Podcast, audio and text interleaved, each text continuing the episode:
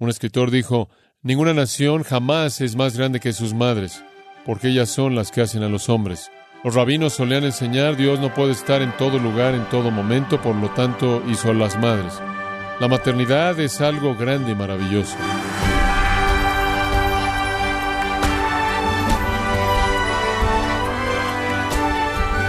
Queremos darle la bienvenida a esta edición de su programa Gracias a vosotros con el pastor John MacArthur.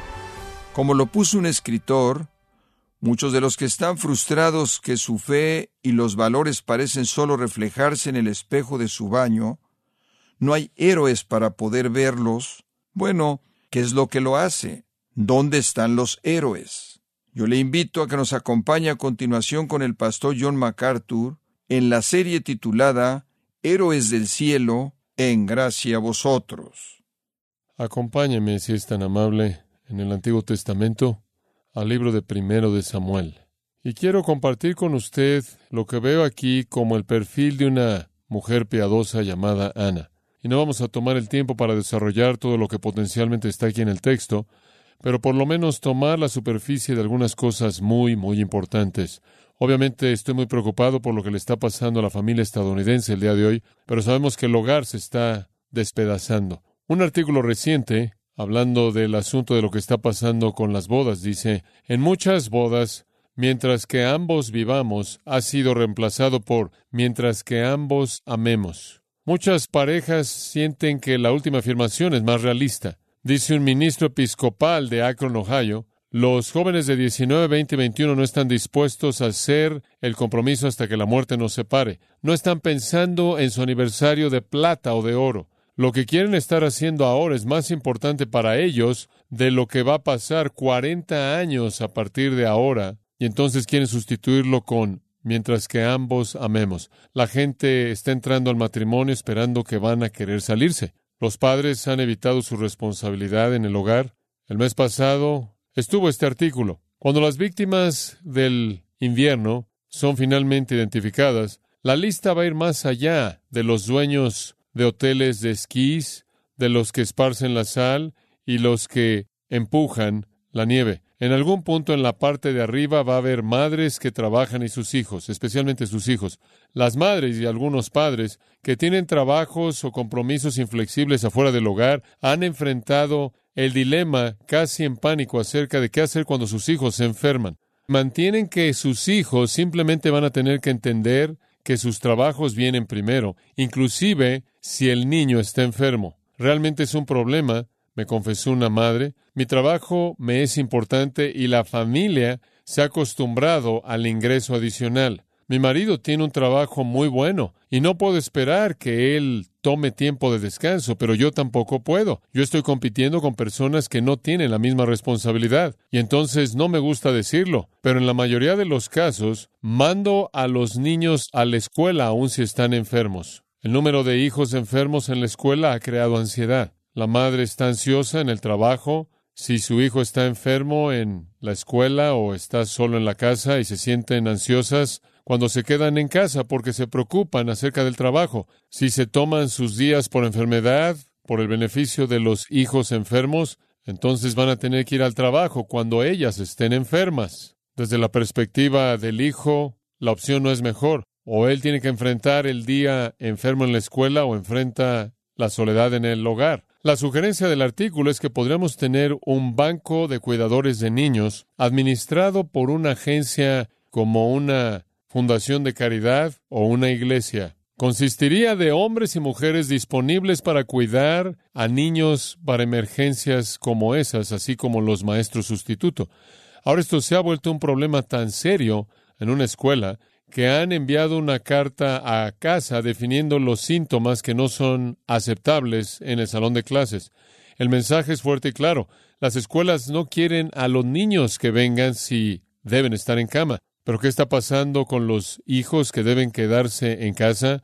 Aparentemente más y más padres están dejando a sus hijos de edad de primaria enfermos en casa solos. Yo conozco de manera personal, dice el escritor, de niños de 8, 9 y 10 años de edad, y he oído de algunos tan chicos como de 7 años, que se quedan en casa solos hasta las tres y media o cuatro de la tarde cuando una cuidadora llega o un hermano o hermana mayor llega a casa de la escuela.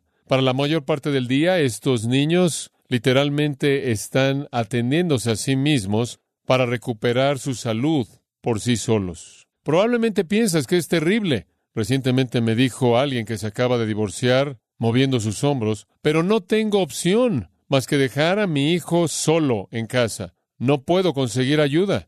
Me quedé en casa un par de días y la gente en el trabajo fue bastante comprensiva, pero ahora percibo que la paciencia de mi jefe se está acabando y simplemente no puedo afectar mi trabajo. Las mujeres con las que hablo no están contentas con estos arreglos, me dicen que se sienten ansiosas. Espero que así sea. Y después la sugerencia que se presenta es que necesitamos conseguir un servicio de renta a una abuelita, renta a una cuidadora, renta a un padre, o como lo quiera llamar. Y una madre con un niño enfermo podría llamar a un número general y describir su problema, y por una cuota les enviarían a una abuelita alquilada. Ciertamente beneficiaría no solo al grupo en la escuela que se contagia, sino también al niño enfermo que necesita la compañía cálida que lo apoye. ¿Quién vive bajo la ilusión que alguien llamado rente un abuelito va a traer una compañía cálida que ayude y que apoye al niño? Pero apunta al hecho de que estamos enfrentando un tiempo increíble en nuestra sociedad cuando los niños están descendiendo rápidamente en la lista de prioridades. Esta es la maldición de nuestra sociedad, con homosexuales, simplemente por grupos enormes, números increíbles de ellos, promoviendo que la familia real no es el único tipo de familia, que las familias pueden ser cualquier tipo de personas que escojan vivir en una casa de cualquier manera. Es una cosa trágica y triste. Realmente no sé cuál es la respuesta para el mundo, no creo que hay una, pero para la Iglesia ciertamente es una reafirmación de lo que la familia debe ser. Pero en el mundo, un griego antiguo llamado Demóstenes tuvo una idea interesante. Él sugirió que cuando un niño cometía un error en la escuela, uno de los padres debía recibir disciplina corporal. Quizás esa es una sugerencia buena. Es un día triste en el que vivimos. Un escritor dijo, Ninguna nación jamás es más grande que sus madres, porque ellas son las que hacen a los hombres. Los rabinos solían enseñar, Dios no puede estar en todo lugar, en todo momento, por lo tanto hizo a las madres. Tienen un lugar muy especial en la sociedad, una prioridad muy elevada. La Biblia exalta la maternidad. Sara, Raquel, Jocabed, Débora, Ruth, Elizabeth, María. La maternidad es algo grande y maravilloso. Quiero que veamos una madre llamada Ana en primero de Samuel. Pensamos que vivimos en un tiempo difícil en la actualidad y en muchas maneras así es, pero el tiempo en el que vivimos en la actualidad no es más difícil del tiempo en el que Ana vivió. Fue el periodo de los jueces en Israel, y la situación en Israel era extremadamente difícil. Sansón había muerto, y con la muerte de Sansón no hubo un gran líder en la tierra, y la tierra estaba en un estado de turbulencia y confusión, y había una necesidad desesperada para que un líder grande en el caos y la pecaminosidad del día, y digo de nuevo, fue un día que quizás es el paralelo de nuestro día, pero inclusive peor. Los filisteos eran los archienemigos de los israelitas y estaban ganando terreno. El sacerdocio que supuestamente debía guiar al pueblo de Dios se había corrompido de manera total. Había hombres viles y pecaminosos en el sacerdocio. Inclusive en el templo mismo hubieron escándalos morales de tal manera que los hijos del sumo sacerdote mismo estaban involucrados en orgías sexuales a los pies de los peldaños del templo. Fue un tiempo miserable, un tiempo de maldad descarada, un tiempo cuando no solo había un vacío de liderazgo, sino que el sacerdocio había abandonado su llamado. La nación era débil, la nación era impotente, y además la nación tuvo una voz profética limitada. No habían grandes predicadores. Fue un tiempo de descenso tremendo del estándar divino. Y entonces fue un tiempo cuando Dios necesitaba un hombre especial. Y para ser un hombre especial usted necesita una mujer especial. Y Ana fue esa mujer. Versículo 1 de 1 de Samuel capítulo 2. Y Ana oró y dijo, Mi corazón se regocija en Jehová, mi poder se exalta en Jehová. Mi boca se ensanchó sobre mis enemigos, por cuanto me alegré en tu salvación. No hay santo como Jehová, porque no hay ninguno fuera de ti, y no hay refugio como el Dios nuestro. Ahora esa es la mejor manera que yo conozco para presentarle a Ana. Ana fue una dama especial. que realmente conoció a Dios. Ella tuvo una perspectiva divina. Y creo que el capítulo 2, en los primeros dos versículos, realmente abre nuestro entendimiento al tipo de mujer que ella fue. Ahora retrocedamos y veamos algunos de los detalles en el capítulo 1, versículo 1. Hubo un varón de Ramataim de Sofim, del monte de Efraín, que se llamaba Elcana, hijo de Jeroam, hijo de Liu, hijo de Tou, hijo de Suf, Efrateo. Y tenía él dos mujeres. El nombre de una era Ana y el de la otra Penina. Y Penina tenía hijos, mas Ana no los tenía. Ahora conocemos una familia, una extraña, dos esposas, Penina y Ana. Penina tenía hijos, Ana no tenía. Y el Cana, quien era un levita, era su marido. Y si era un levita, significa que él por lo menos estaba en la familia sacerdotal. Ahora esta mujer en particular se convierte en la madre en la que queremos concentrarnos, no Penina, sino Ana. Y ella nos demuestra, y únicamente vamos a verlo brevemente, tres aspectos que son necesarios para una madre piadosa. Tres cosas que son obligatorias para una madre piadosa. Número uno, una relación correcta con su marido. Una relación correcta con su marido. Y vamos a ver eso comenzando en el versículo 3. En primer lugar, ella compartió con su marido adoración. ¿Escuchó eso? Esa es la primera cosa. Hay varios puntos en una relación correcta con su marido. El primero, ella compartió con él la adoración. Versículo 3. Y todos los años aquel varón subía de su ciudad para adorar y para ofrecer sacrificios a Jehová de los ejércitos en Silo, donde estaban dos hijos de Eli, Ovni Finés, sacerdotes de Jehová. Ahora, Ana tenía un marido creyente que adoraba. Él adoraba a Dios de manera fiel. Él iba por lo menos cada año, y por cierto, el peregrinaje al Silo supuestamente debía ser tres veces al año, según Éxodo 23, y el texto apunta a que él hizo eso, que cuando dice que todos los años aquel varón subía, significa que él iba cada año el número de veces que eran prescritas. Él fue un hombre fiel que adoraba. Ella tenía una relación correcta con su marido en que ella era parte de su adoración, de la adoración de él. Ahora, realmente creo que los padres piadosos contribuyen a que haya madres mejores. ¿Cree usted eso? Debido a que la mujer responde al hombre y el hombre debe ser la cabeza de la familia, un padre piadoso contribuye a que su esposa sea una mejor madre. Y cuando el Cana expresó su adoración, ella estuvo ahí. Versículo 7. Así hacía cada año, cuando subía a la casa de Jehová, y usted puede detenerse ahí. Ella fue con él. Esa es la implicación del versículo 7. Cuando él iba, ella iba. En otras palabras, ellos tuvieron un vínculo en común de adoración. Realmente creo que para que exista la expresión completa de maternidad piadosa, debe haber una fortaleza espiritual compartida en el hogar. Es muy difícil y algunas de ustedes viven en esa situación en donde tienen a un cónyuge que es un incrédulo y usted sabe qué difícil es criar a hijos piadosos en una casa dividida. Muy difícil. Ana lo siguió. Ahora él no fue un hombre perfecto, ¿verdad? Él tenía sus fallas, ¿no es cierto? ¿Cuál fue una de ellas? Él era un polígamo. Yo diría que esa es una bastante seria. Dice usted, bueno, ¿acaso el Antiguo Testamento promueve la poligamia? En absoluto.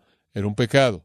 Pero era aceptado culturalmente en esta época y entonces no era raro que esto ocurriera particularmente cuando usted tenía una esposa que era estéril y no podía dar a luz hijos. Entonces se veía usted presionado por la sociedad que lo rodeaba para conseguirse otra esposa que pudiera dar a luz un hijo para usted, el cual podría ser el caso, que Ana fue la primera y debido a que no podía dar a luz un hijo, él se casó con Penina y Penina le dio hijos. No obstante, a pesar de una imperfección seria en la vida de Elcana, tuvieron una expresión espiritual mutua de adoración. Y yo tan solo añadiría esto, damas y hombres también. No encontrarán que su cónyuge es perfecto, pero eso no debe evitar el hecho de que pueden adorar al Señor juntos en sus imperfecciones. No espere perfección. En donde usted encuentre el amor y la adoración del Señor, eso debe ser suficiente, porque ninguno de nosotros es perfecto. Entonces, en primer lugar, es importante saber que la relación de marido correcta involucra compartir en adoración. En segundo lugar, involucra compartir amor. El matrimonio no es solo espiritual, también es físico y emocional, y no solo compartieron su adoración, sino que compartieron su afecto y su amor. Regresa al versículo 4.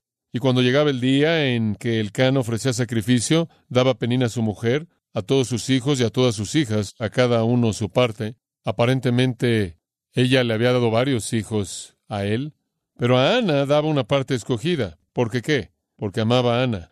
Aparentemente él se sintió obligado con Penina. Ella proveyó los hijos y entonces le dio lo que era correcto. Pero a Ana le dio una parte escogida. Ese adjetivo no está incluido en lo que él le dio a Penina. Entonces, sea lo que sea que significa la parte escogida, era algo más magnánimo de la restricción legal que él cumplió en el caso de Penina. Y él hizo eso porque él amaba a Ana, aunque Jehová no le había concedido tener hijos.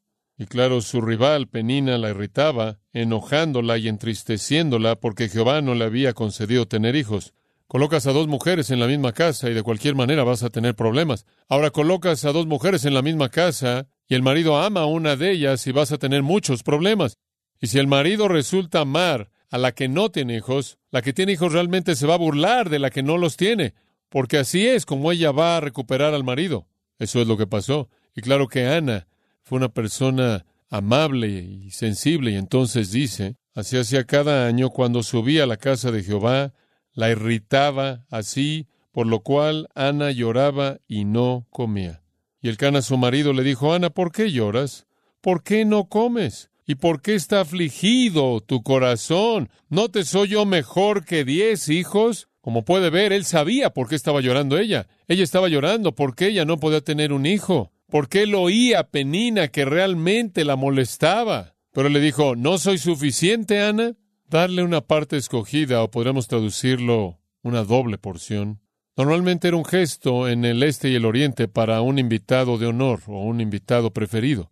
El Cana la amaba de una manera especial y el amor de él era la seguridad de ella. Y sabe una cosa, hay algunas mujeres que son muy celosas, muy, muy celosas. E inclusive entran en pánico por mujeres que no están en la casa. ¿Puede imaginarse lo que sería que su marido también estuviera casado con alguien más que estuviera teniendo todos sus hijos? Ahora quiero decirle una mujer que puede tolerar eso, es una mujer de gran gracia y comprensión y perdón. Y ese fue el tipo de mujer que ella fue. Dice usted, bueno, ¿qué es lo que le proveyó a ella seguridad en esa situación? ¿Por qué si yo me entero de que Carlitos se atreve a cerrarle el ojo a otra mujer. Voy a agarrarlo del cuello. ¿Se da cuenta? Digo, esto es impresionante. ¿Sabe usted lo que la aseguraba ella en medio de una situación imposible? Ella sabía sin lugar a dudas que él que la amaba. Ellos compartían amor. Entonces ahí estaba Ana en un lugar difícil, para crear un hijo, en un lugar difícil para estar seguro, en una familia dividida. Sin embargo, ella tenía una relación correcta con su marido, porque ellos compartieron en adoración y compartieron amor, y esas dos cosas eliminaron el conflicto. Ahora, no me importa cuál sea el conflicto que la rodee usted. No hay circunstancia que sea tan severa como un amor compartido de Dios y un amor compartido el uno por el otro que no pueda superarla. Y me cansa la gente que siempre quiere salirse del matrimonio. Pero cuando todo esto es unido, el ingrediente que falta son los hijos. Ella no tenía hijos. ¿Por qué? Versículo 5. Jehová no le había concedido tener hijos. Eso fue soberano. La primera cosa entonces acerca de una mujer piadosa es que tiene una relación correcta con su marido. La segunda, ella tiene una relación celestial correcta. Ella tiene una relación celestial correcta. Cuando ella tiene un problema, ella no descarga su enojo sobre su marido. Cuando ella tiene un problema, ella no descarga su enojo contra su adversario Penina. Ella no descarga su enojo contra los hijos en la casa. Ella no pierde su dominio propio. Ella va directamente a quién? Al Señor. Y se levantó Ana, versículo 9, después que hubo comido y bebido en Silo, y mientras el sacerdote Elí estaba sentado en una silla junto a un pilar del templo de Jehová. La razón por la que él se sentaba todo el tiempo era porque era un hombre enorme, obeso, que finalmente se cayó de donde estaba sentado y se rompió su cuello y murió. Él era un hombre que no hacía nada, ni siquiera podría levantarse de lo que fuera que usaba para sentarse, para supervisar a sus hijos. Y ahí estaba instalado, sentado, inclinado sobre un poste que sostenía el templo. Bastante vívido, ¿no es cierto? Y entonces ella llegó, usted sabe para buscar algo de consejo espiritual, para ver al sumo sacerdote. Ella con amargura de alma, me encanta el versículo 10, oró a Jehová y lloró abundantemente. Escuchen, damas, no solo necesitan ustedes una relación correcta con sus maridos, sino una celestial correcta también. Es necesario que cuando usted tenga algún problema, usted vaya al Señor con él. E hizo voto, diciendo, Oh Jehová de los ejércitos, si te dignares. Y ella comenzó a orar. Ahora, ¿qué vemos en esta relación celestial correcta? Número uno, ella tenía una pasión por lo mejor de Dios. Ella tenía una pasión por lo mejor de Dios. ¿Y sabe usted qué era lo mejor de Dios? Hijos hijos. El hecho de que ella no tenía hijos significaba, ella pensó, que no tenía lo mejor de Dios. Los hijos son herencia de Jehová.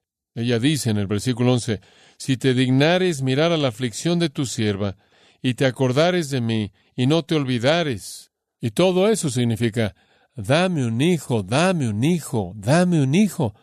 Esa es la razón por la que ella lloró. Ella tenía una pasión por lo mejor que Dios podía dar. Dice usted, ¿acaso los hijos son lo mejor que Dios puede dar? Absolutamente. Dice usted, oh, no sé si quiero traer un hijo a este mundo. Este mundo no es peor del que era para ella. Son una herencia del Señor, son una bendición. Ella no era egoísta, ella no quería un hijo para que pudiera probar que era una mujer, ella no quería un niño para que pudiera desfilarlo a todo mundo, ella quería un hijo porque ella creía que un hijo era el mejor regalo de Dios. Ella estaba dispuesta a aceptar la responsabilidad. Yo digo, malditos sean los abortos, porque los hijos son el mejor regalo de Dios. Una madre verdaderamente piadosa no es una madre que se rehúsa a tener hijos. Una madre verdaderamente piadosa es una mujer que tiene una pasión por hijos, quien los ve como un regalo de Dios, un cumplimiento de la intención divina para las mujeres, no para que usted satisfaga sus deseos egoístas, y no para probar que ella era una verdadera mujer, sino porque son el mejor regalo de Dios. Entonces ella tenía una pasión por lo mejor de Dios. En segundo lugar, ella era una mujer de oración. Su relación celestial significaba que ella quería lo mejor y ella oró por ello. Y toda la oración sigue hasta el versículo 12. Mientras ella oraba largamente delante de Jehová, Elí estaba observando la boca de ella. Él la vio, y ella no estaba orando nada más en silencio. Su boca se estaba moviendo todo el tiempo. Ella estaba orando de manera apasionada. ¿Por qué oró ella a Dios? Porque ella sabía que el Cana no era la fuente de los hijos, Dios era. ¿Oyó eso? Todo hijo que llega a ser concebido en este mundo es un regalo de Dios. Esa es la razón por la que digo, maldigo los abortos. Quitan la vida de aquello que Dios ha concedido. Ella oró. Ella oró constantemente. La pasión se convirtió en oración. Y después también hay algo que oigo en el versículo 11. Lo llamo presentación. Ella dice, te acordares de mí acuérdate de mí, no me olvides, Señor. En otras palabras, ella está diciendo, Señor, hago un voto, aquí está mi vida, acuérdate y dame lo que deseo, un hijo varón, y yo lo entregaré a Jehová todos los días de su vida. Ella prometió entregar ese hijo al Señor y por cierto, Deuteronomio 30 dice que cada vez que una mujer hacía un voto para entregar su hijo al Señor, el marido tenía que estar de acuerdo. Entonces el Cana debió también haber estado de acuerdo con la oración. Ella quería presentación, ella quería presentar a ese hijo a Dios. Ella era una mujer con una pasión por lo mejor de Dios, ella era una mujer de oración, y ella era una mujer de presentación que quería un hijo por una razón, y eso era para entregar ese hijo al Señor. ¿Se siente usted de esa manera por sus hijos? ¿Que su deseo más grande es entregarlos a Dios? Si no es así, usted está operando en base a las premisas equivocadas. Ella era una mujer de pureza también. Versículo 12, mientras ella oraba largamente. En el versículo 13, pero Ana hablaba en su corazón y solamente se movían sus labios y su voz no se oía y Elí la tuvo por ebria. Este hombre realmente es un torpe. Le digo, Elí. Él ni siquiera puede tomar el tiempo suficiente como para ver a sus hijos involucrados en una orgía ahí en las escaleras del frente del templo. Entonces le dijo Elí, ¿Hasta cuándo estarás ebria? Digiere tu vino. Y Ana le respondió diciendo, No, Señor mío, yo soy una mujer atribulada de espíritu, no he bebido vino ni sidra, sino que he derramado mi alma delante de Jehová. No tengas a tu sierva por una mujer impía, porque por la magnitud de mis congojas y de mi aflicción he hablado hasta ahora. Elí respondió y dijo, Ven paz, y el Dios de Israel te otorgue la petición que le has hecho. Ella era una mujer de pureza, ella era una mujer de virtud, ella no era una hija de Belial, ella no era una malhechora, ella era una mujer pura. Ella derramó su corazón al Señor y no había bebido ni vino ni sidra, ella se refrenó de todo eso. Ahora ella tenía una relación celestial correcta, una mujer de oración, una mujer de pasión por lo mejor de Dios, una mujer de presentación, esto es el regalo que ella recibiera, ella quería devolverlo, y una mujer de pureza, y por cierto, una mujer de paciencia, versículo 18. Y ella dijo, halle tu sierva gracia delante de tus ojos. Terminó su oración. Y se fue la mujer por su camino y comió y no estuvo más triste. ¿Por qué? Ella creyó en Dios. Y ella iba a ser paciente hasta que oyera la respuesta de Dios.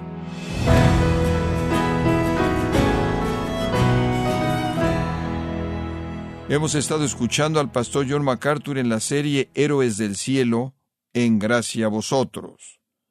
John MacArthur ha escrito un libro titulado Doce Héroes Inconcebibles, un libro que se enfoca en una nueva perspectiva sobre el tipo de personas que utiliza Dios y lo que significa ser vencedor ante sus ojos. Puede obtener una copia de Doce Héroes Inconcebibles en gracia.org o en su librería cristiana más cercana.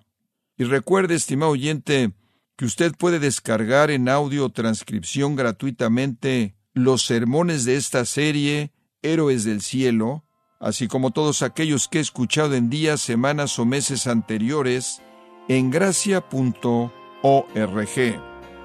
Si tiene alguna pregunta o desea conocer más de nuestro ministerio, como son todos los libros del pastor John MacArthur en español, o los sermones en CD que también usted puede adquirir, escríbanos y por favor mencione la estación de radio por medio de la cual usted nos escucha en gracia a vosotros.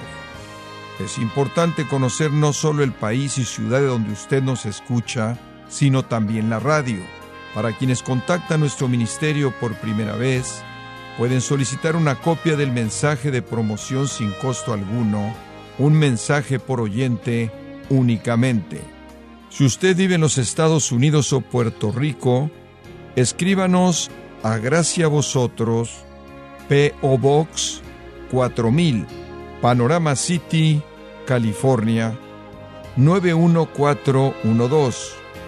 O puede escribirnos a través del siguiente correo electrónico radio arroba en nombre del pastor John MacArthur, de nuestra asistente administrativa Jessica Fonseca, así como del personal, queremos darle las gracias invitándole para que nos acompañe en la próxima edición y juntos continuar desatando la verdad de Dios un versículo a la vez, en gracia a vosotros.